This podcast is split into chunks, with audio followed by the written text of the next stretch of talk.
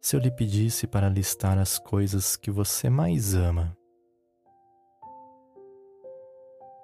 quanto tempo você levaria para se colocar nesta lista? Bom, muitas vezes deixamos coisas e outras pessoas serem prioridades em nossa vida e nos colocamos no papel de coadjuvante. O que me faz pensar sobre isso é o fato de comprarmos presentes melhores para os outros do que muitas vezes não compraríamos para nós por ser caro.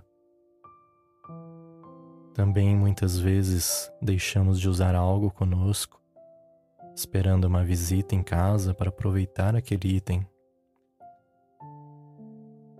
E eu me lembro da mãe de um amigo que tinha os melhores talheres, copos, pratos, para serem usados quando houvesse uma visita.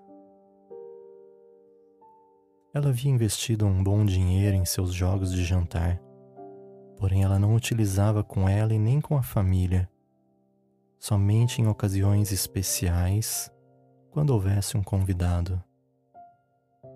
O mesmo acontecia com seu pai, que guardava o melhor vinho, o melhor uísque para um possível visitante, e ele ficava esperando uma pessoa nova sentar-se no sofá da sala para oferecer a bebida e poder degustá-la junto. Que pena a visita não bebe.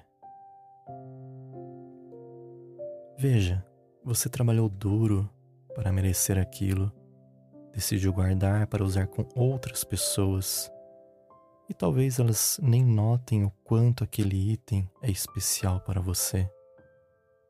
Quando guardamos algum item para ocasiões especiais ou para usar com pessoas especiais, não nos colocamos em tal patamar acabamos valorizando mais ao outro do que a nossa própria vida com essa atitude.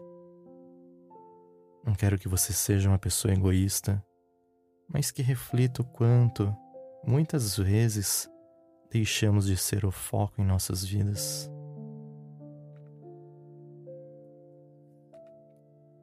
Por isso, tire aquela roupa que você guarda tanto tempo em seu armário para uma ocasião especial Use suas melhores taças no dia a dia, coloque seu melhor calçado e veja que todo dia em sua vida é especial e que você é o protagonista e o protagonista dessa história.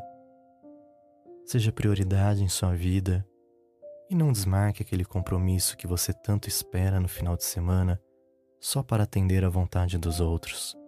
Seja o foco dessa história. Harion.